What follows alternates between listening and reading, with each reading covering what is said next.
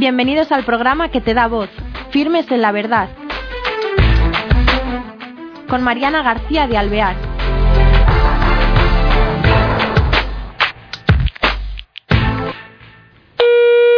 Hola queridos oyentes, bienvenidos a este nuevo programa de Firmes en la Verdad. Tenemos con nosotros a los invitados de hoy.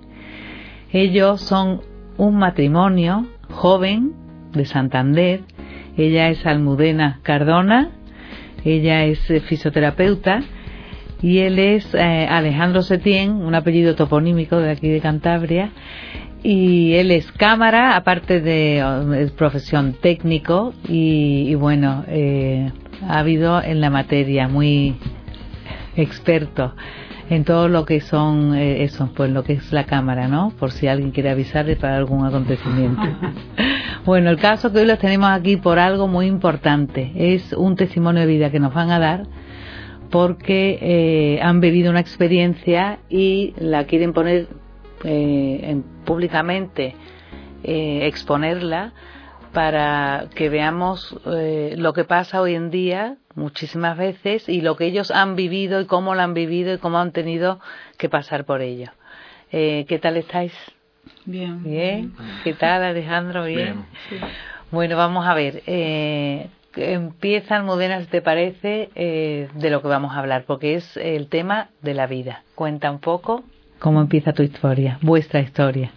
Bueno, pues eh, nosotros eh, estábamos embarazados nuestro primer hijo y todo iba bien hasta que la semana 17 de gestación, un 14 de julio, nos dicen que nuestro bebé el mismo día que nos decían que era una niña, eh, venía mal. Entonces eso lo que le iba a provocar es una hipoplasia pulmonar que no se le iban a desarrollar los pulmones. Entonces en el momento que iba que naciera pues iba a fallecer por, por mal funcionamiento de los pulmones. ¿Cómo lo, cómo lo asimiláis? ¿Qué hacéis? pues de primeras el, el momento que nos lo dijeron pues como se suele decir te quedas en estado de shock no reaccionas mucho y buscas pues eh, segundo, una segunda opinión algo que te dé un poco de esperanza pues al mismo momento que nos dijeron que la niña venía mal la verdad es que nos lo dijeron de una forma un poco agresiva, ¿no? no el mismo médico pues eh, se pasó toda la ecografía enseñándonos los riñones de nuestra hija, los quistes que tenía, eh, hablábamos pues eso si tenía alguna posibilidad de sobrevivir y tal entonces lo quitaba importancia y él decía que que no, que nos hacía un informe para ir a abortar directamente y que nos olvidáramos que, que nuestra hija no iba a vivir que iba a ser que como estaba diagnosticado tan pronto iba a tener iba a tener un peso psicológico sobre todo en mí que me quedaba todo el embarazo por vivir y que vamos y que si había posibilidades de vivir que iba a salir con las piernas torcidas con los brazos torcidos para ser capaz incapaz de moverse sin el líquido amniótico entonces, claro, nosotros pues llorando, recibimos noticia llorando, estuvimos muy mal y ya en el último momento fue cuando dijimos, oye, bueno, él fue el que dijo, mm, nos puedes decir lo que es, porque no nos decía lo que era, ni nos lo enseñó ni nadie, nos dijo que le parecía que era una niña. Cuando terminó la ecografía, eh, le habíamos llevado el pen para que nos pasara el vídeo y las fotos de la niña él dijo que no, que lo había borrado todo, que no había grabado nada y que no, no teníamos nada. Entonces, fíjate que normalmente le dan a los padres hoy día la ecografía, porque entonces él ya eh, toma esa decisión sin contar con vosotros, los padres. Fue así. De hecho, en el informe que nos dio, mm, las seis fotos que hay son las seis fotos de los riñones. No tenemos fotos de nuestra hija. O sea, lo que os propone es ir a abortar. Sí. O sea, matar a, mi, a vuestra hija es mucho mejor porque no vais a subir vosotros, ella tampoco. Entonces, esto pues os lo evito yo, vamos, os doy este consejo para evitaroslo. Entonces, ¿qué hacéis? ¿A dónde vais? ¿Dónde recurrir? Porque tú dices, bueno, pero qué barbaridad, ¿ahora qué? Pues la primera, la primera persona que vimos, bueno, llamamos nada más salir a un sacerdote. Le llamamos y estuvimos hablando con él. Ya estuvimos con nuestros padres y demás. Y él nos recomendó pues hacer una segunda opinión. Ya fuimos donde otro médico que finalmente nos confirmó lo mismo, pero más suave. Ya nos enseñó a nuestra hija, eh, nos enseñó cómo estaba colocada, nos dio las fotos, el vídeo, eh, el latido de su corazón, todo. Nos enseñó algo más normal. Y entonces, eh, qué difícil de decir, bueno, el embarazo, ¿hacemos caso a este médico o, qué? No, nosotros, vamos, o sea, ni nos lo planteamos. Claro. O sea, sí que tuvimos nuestro momento, también hay que decirlo, ¿eh? de, de, de pedir por qué. O sea, no me había cuidado yo bien, me había tomado Claro. algo que, ¿no? Te sentías un poco yo sobre todo culpable de haber si hecho algo mal, eh, alguna postura, eh, algún esfuerzo o algo, comes algo, como hoy en día tienes que comer solo lo que te dicen y estar un poco así, ¿no? Pero no. Pero no, o sea, no, no. esperábamos Dijeron que era, que era, que era no. meramente, meramente casual, Casual, que había un porcentaje que podía pasar eso y que nos había tocado. Y luego las siguientes citas médicas que íbamos teniendo, siempre salía la opción de aborto para los médicos y nosotros les decíamos que no, no que Mm. no, quería, que no queríamos abortar, que teníamos claro que queríamos seguir adelante. Ellos siempre achacaban a nuestra edad, sobre todo a la edad de, de Almudena, lo joven que era, para, pues para más adelante poder verse volver a quedar embarazada y no poner en riesgo ahora su estado físico o su estado psicológico Mm. por algo que no, según ellos, no iba a salir adelante. Fíjate. ¿A qué os agarráis para decir, no, no, vamos a contradecir al experto en la materia? Pues yo creo que principalmente nuestra familia nos apoyó desde el primer momento. Eh, luego los amigos también rezaron un montón por nosotros y eso, vamos, yo creo que es lo que más nos ayudó a seguir adelante. Porque ya te digo que es que mm, incluso yo personalmente me iba a enfadar mm, diciendo que ¿por qué? ¿Por qué nos mandas esto a nosotros, no? Con Dios, ¿no? Te enfadas porque no entendía nada, habíamos hecho pues lo correcto todo, ¿no? Bien, no sé, y, y te viene Con esto. ilusión, sí, con to- sí. y, y es como que no entiendes nada, ya lo, lo aceptamos, ya desde el primer momento se aceptó. Y, y más que nada eso, ¿no? Y también el hecho de los dos pensar lo mismo y estar unidos ante algo que venía mal, pues mm, ha hecho que lo llevásemos mucho más fácil. O sea, Claro. yo desde, de hecho desde ese momento yo no sé si, ¿por qué? Mm, Yo notaba mucho más a la niña, la notaba ya más como la quería mucho más y era pues especial, ¿no? Y, mm. Bueno, y una curiosidad, los compañeros de trabajo, por ejemplo, que no son vuestros amigos que piensan como vosotros o tienen esta fe, ¿qué reacciones tenían? Pues- A ver, Alejandro. De todo tipo. Por lo general, la mayor parte de la gente te decía que, que abortáramos, que, que estábamos locos por seguir adelante, que, que vamos, que es una opinión personal y que cada uno tiene que, se tiene que poner en esa situación, pero que ellos en su caso hubieran abortado, que, que cómo se nos ocurre seguir adelante. Sobre todo lo mismo también que los médicos, que somos muy jóvenes, que teníamos un futuro por delante, que ya nos quedaríamos Sí. embarazados más adelante, que Claro, y vosotros pensaríais, bueno, precisamente somos jóvenes y podemos afrontar esto con más fuerza, ¿no? Y la fuerza que tenemos de Dios. Vosotros, eso, manifestabais vuestra fe con los médicos decíais, no, mire, es que nosotros por convicción la vida la respetamos desde el primer momento, Sí, con toda tranquilidad. sí, porque Sí, además sí, sí, sí, Sí, sí. además les dijimos desde- también desde el primer momento eso, que cuando naciera, eh, preparando un poquito ya, cuando ya por fin asumieron que queríamos seguir adelante y eh, el tipo de parto que queríamos, decíamos en to- dijimos en todo momento que queríamos que estuviera el sacerdote presente para que según naciera, si iba a ser cuestión de poco tiempo, que se la pudiera bautizar. Entonces nosotros lo dejamos claro que nosotros, nuestra fe, queríamos seguir adelante, fuera lo que fuera. ¿Qué cosas os decían? Porque sus argumentos, ¿cómo se sostenían? O sea, al matar a una persona, ¿qué argumentos os daban para cargarse de razones? El primer argumento era pues la edad. O sea, yo, con 20 yo tenía 24 años y, y que era muy joven y que esto me iba a condicionar el, el número de futuros hijos y eh, nosotros lo decíamos, pero vamos a ver, yo el futuro no le sé, entonces Claro. yo sé eh, la niña que tengo aquí dentro y, y tal, ¿no? Entonces eso era principalmente uno. Eh, de hecho, bueno, ellos también hay que decir que ellos nos hablaron, nos se sinceraron y nos dijeron, mira, no tenemos experiencia en, este, en estos casos. O sea, lo que hace normalmente la gente es abortar. Entonces, claro, entonces, mm, claro, ya él era un poco ¿eh? como Jolín, dices, Jolín, si todo el mundo aborta cuando viene una enfermedad, no va a avanzar la medicina. Entonces, a ellos no nos cabía, vamos, ni la remota posibilidad de que pudiera vivir por, por equivoca- equivoca- equivocación de ellos, ¿no? No, ellos tenían claro que el diagnóstico era que venía mal, o sea, el diagnóstico de la enfermedad que tenía la niña y que se iba a morir. O sea, que nos, de hecho nos dijeron, dice, olvidaros de vuestra hija, que es que no vais a contar con ella porque van a hacer, vas a cortar el cordón umbilical y va a fallecer. Entonces, mm, ya una vez que nosotros, ellos, ya asumieron que queríamos tener a nuestra hija, el siguiente paso era... ¿Eso en qué mes estamos ya? Porque ¿hasta cuándo os dicen que podéis abortar? Pues Vamos, no, ¿hasta cuándo lo están diciendo continuamente? Porque eso también, eso sí sí. que psicológicamente es Sí. como una agresión, como tú decías antes, eso es fuerte, ¿eh? Nosotros, era cada consulta que íbamos, al ser un embarazo ya de riesgo, pues ya te hacen unas revisiones más periódicas. Entonces, en- cada consulta que íbamos mm, era la primera propuesta era abortar. Entonces, claro, nos tocaba médicos diferentes porque era verano, porque estaban de vacaciones, entonces cada vez que íbamos era un médico distinto y te salía con la misma historia. Entonces, claro, decíamos, mira, no queremos, ya entrábamos, decíamos, mira, no queremos abortar, la niña viene mal. Eh, tal. Y claro, ya, eh, ya estábamos por la semana 26 o así y, y dimos con una chica que nos dijo, dice, ¿estáis seguros y tal? Que eh, si queréis, dice, lo, que, tenéis lo, que, lo tenéis que pensar ya muy bien, porque es que, claro, eh, si queréis abortar, ya pasa unas semanas, ya no es legal, pero bueno, podemos falsear el informe y poner unas semanas menos para que sea legal. O sea, eso nos, que nos marcó ahí y dije, bueno, ¿hasta qué punto se puede, o sea, una presión con lo del, lo del aborto?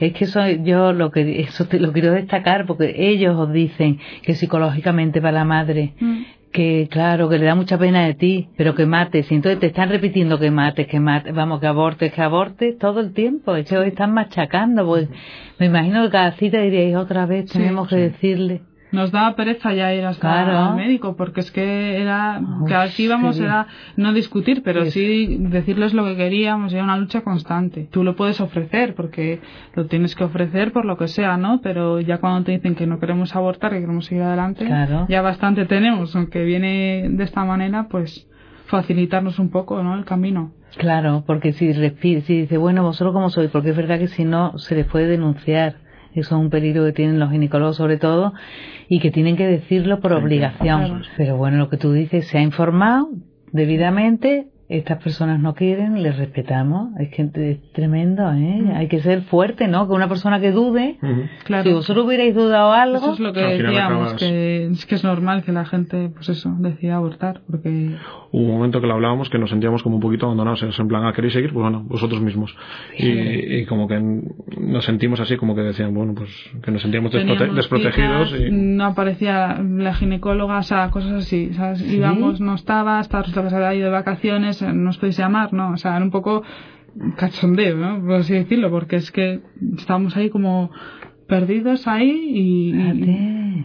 Bueno, bueno, tremendo, ¿eh? Fue de tal manera que, de hecho, decidimos buscar otra alternativa y, a, raíz de buscar por internet eh, nos dimos cuenta que en Madrid, en el Hospital de la Paz, eh, había un, una unidad especial de, de nefrología y de, cuidados para bebés. Claro, porque solo pensaría, bueno, no parece riñones, pues vamos a buscar en nefrología alguien que, que, nos dé, claro. Y contactamos con ellos eh, por correo electrónico y ellos sí que es cierto que no nos daban probabilidad cero de que sobreviviera, o sea, nos daban alguna probabilidad de que, oye, que había que esperar a que naciera y una vez que naciera. Que no se podía hablar de una probabilidad, que iba depender si la niña cuando naciera era capaz de usar sus pulmones. Pero es que aquí era, no, o sea, olvídate que es que no. ¿Con el Hospital de la Paz? ¿Seguiste con ellos o qué, eh, pasó? Estuvimos hablando con ellos hasta que solicitamos una revisión por parte de ellos, pero claro, se tenía que hacer a través del hospital de aquí.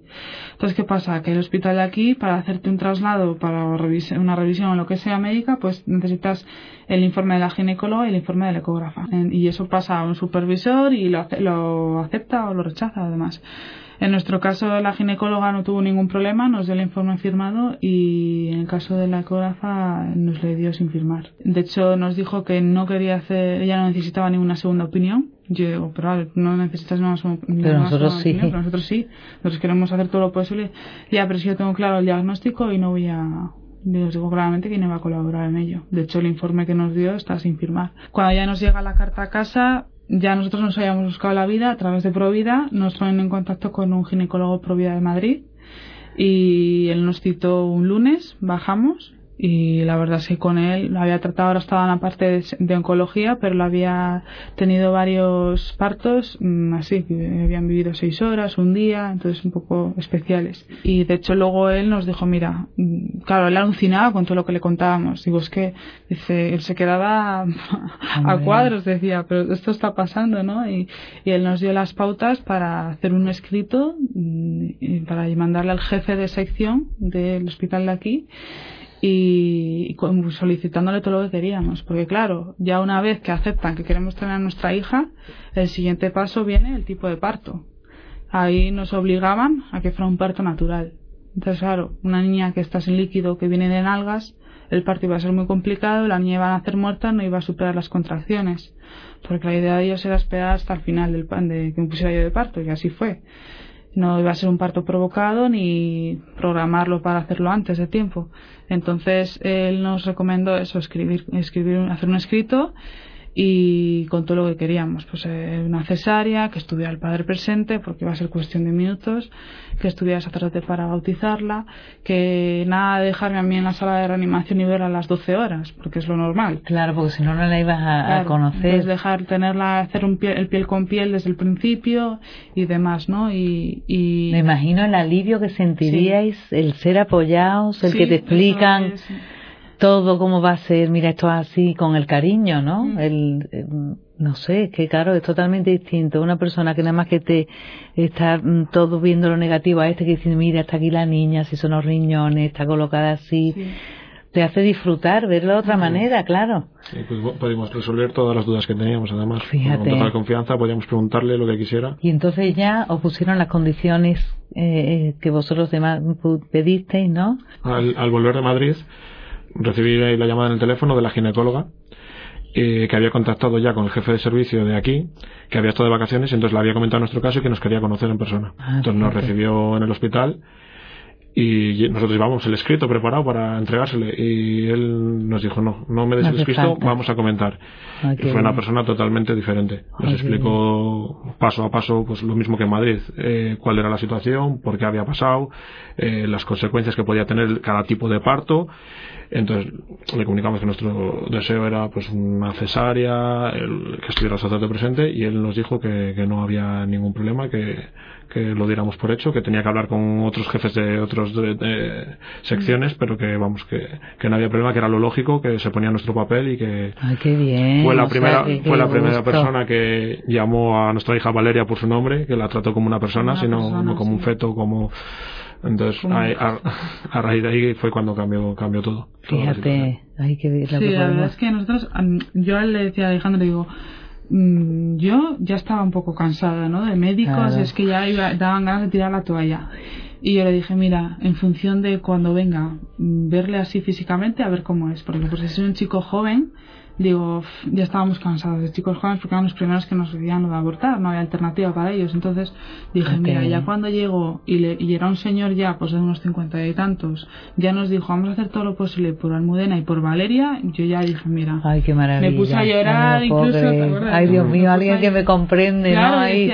claro, él se quedaba así, me decía, te estoy haciendo daño. Y digo, no, no estás haciendo daño, pero es la primera persona, digo, después de todos estos meses, esto fue en septiembre Tuvimos a luz en noviembre, o sea, justito, ya Eva. Pobrecito, ¿eh? lo que habéis sufrido. Nos dijo, claro, yo le comenté, digo, mira, es que nos han llegado a decir todo esto y él decía, mira, dice una cosa es la teoría, la teoría te dice que hagas este tipo de parto, pero otra cosa es la práctica y la experiencia. Es que claro. en, en casos así especiales no puedes hacer un parto natural. Claro. Entonces, y al dar con este hombre ya... La verdad es que no pensábamos que nos íbamos a... Bueno, de hecho los médicos eh, se extrañaban un poco porque la niña seguía cogiendo peso, porque lo normal era que no cogiera peso. Entonces como que tampoco veían un poco un caso como raro, ¿no? Entonces... Eh, no, no tenían seguro ellos si yo iba a llegar a término o no. Entonces eh, me adelantó el parto eh, fue un día más, mm, lo pasé fatal. Mm, yo creo que estuve hasta dos días de parto en casa, con contracciones que no me no quería ir. Fue el que me llevó, me dijo, mira, ya hay que ir, porque es que. y ya lo estaba pensando, porque también lo habíamos pasado tan mal de, de en otra ocasión de tener un dolor en la semana 28 eh, de ir urgencias y quererme dejar ingresada, provocar mi parto porque no tenía líquido. Yo diciendo al médico de guardia, digo, lo sé. desde la semana 17 que no, dice, pues es que da igual, es que hay que dejarte ingresada, te tenemos que provocar el parto, tu hija tal, y digo que no, que no, que no. Y mira, gracias a Dios que estaba la ginecóloga que nos lleva a nuestro caso, dijo, mira, no la toquéis, digo, porque esta Qué tensión, ¿eh? Claro, yo, cogí miedo a ir al hospital, entonces claro yo por eso no quería ir. Entonces me dijo, mira, ya hay que ir, porque igual estamos de parto. Entonces, claro, fue llegar y me dijeron, estás de parto. Tenía, había delatado y estaba ya todo ya en marcha y, y, ya me puse a temblar y encima empezamos a preguntar por el jefe de sección no estaba, nuestra ginecóloga no estaba, no había nadie. Dije, no puede ser. Digo, dice, no, no te preocupes, que lo tenemos todo aquí escrito, el protocolo. Y, y ahí, sí, sí, ahí muy bien. todo. Apareció Emma, una matrona del hueco de mi vientre, y la verdad es que con ella ¿Y esa matrona que trabaja normalmente allí o es que la avisasteis vosotros?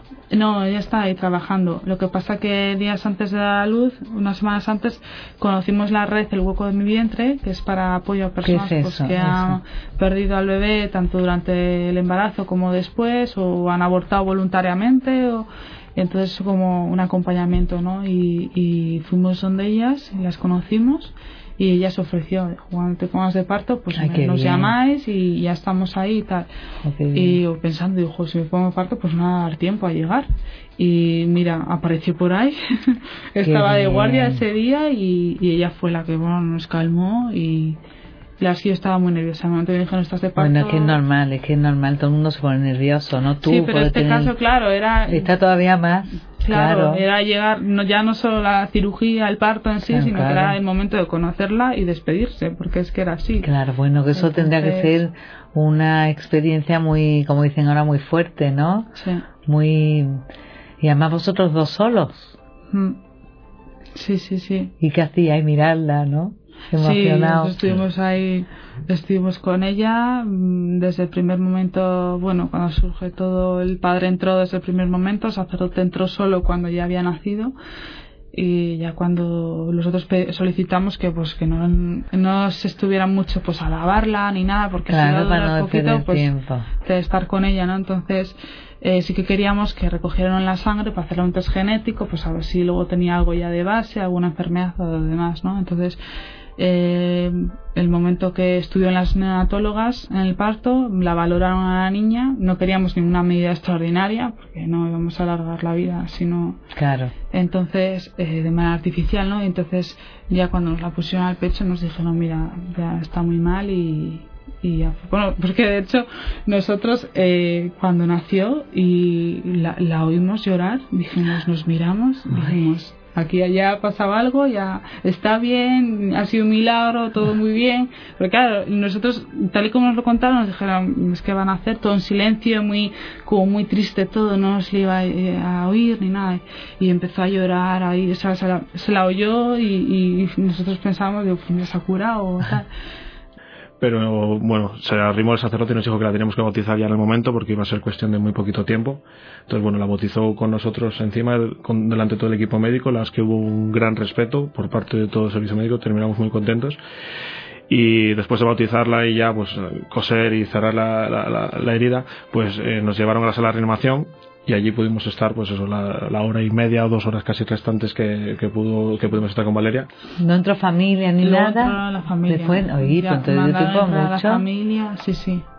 Y, y luego pues eso sí que estaba la neonatóloga pendiente de la niña porque le, le daba un poco de, de sedación para que no estuviera tan agonizante y, y ya poco a poco se fue apagando ella. Entonces eh, ese momento, bueno, él, él lo vio mejor, ¿no? Porque yo al tenerla en el pecho, pues tampoco la veía mucho la cara, pero él sí que comenta que, que vio, pues cuando ya el momento que la quitaron las gafas y eso se iba apagando, pues sí llegó a soltar una lágrima y, y bueno, fue un poco especial. Claro, eso sería lleno de emociones, ¿no? Eso sería, ay Dios mío, que se nos acaba el tiempo, eso es fuerte, ¿eh? Sí.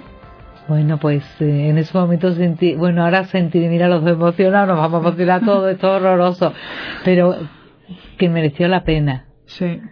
Que fue un momento que lo tenéis ahí ya en vuestro corazón. mucha paz y vamos, no nos arrepentimos para nada de esta decisión que tomamos y ahora la sentimos eh, cerca, o sea, es decir, hablamos con ella todas las noches y... Claro, y estáis con la satisfacción de haber optado por la vida, de haberla tenido. De haber hecho todo lo posible. Haber hecho todo lo posible pero ha sido impresionante y desde luego qué maravilla de testimonio, qué fuerza ¿eh? han tenido y qué buen eh, ejemplo para poder también darlo a conocer a nuestro alrededor, porque es que hay que hablar de la vida, hay que hablar de que merece la pena aunque sea por dos horas. Fueron nueve meses que ha sido una pena de calvario porque por la oposición que han encontrado, pero ellos eh, no, ellos entre ellos y su niña, eh, en su familia, en su entorno, pues vivían un embarazo que, que era una alegría.